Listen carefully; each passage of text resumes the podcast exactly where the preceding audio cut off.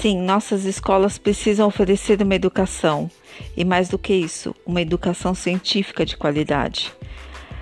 A ciência, ela oferece a vantagem adicional de nos ensinar não apenas o que pensar sobre determinadas coisas, mas também como pensar sobre praticamente tudo.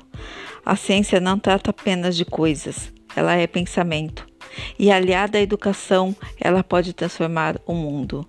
É isso que você verá nesse podcast Física sem Educação.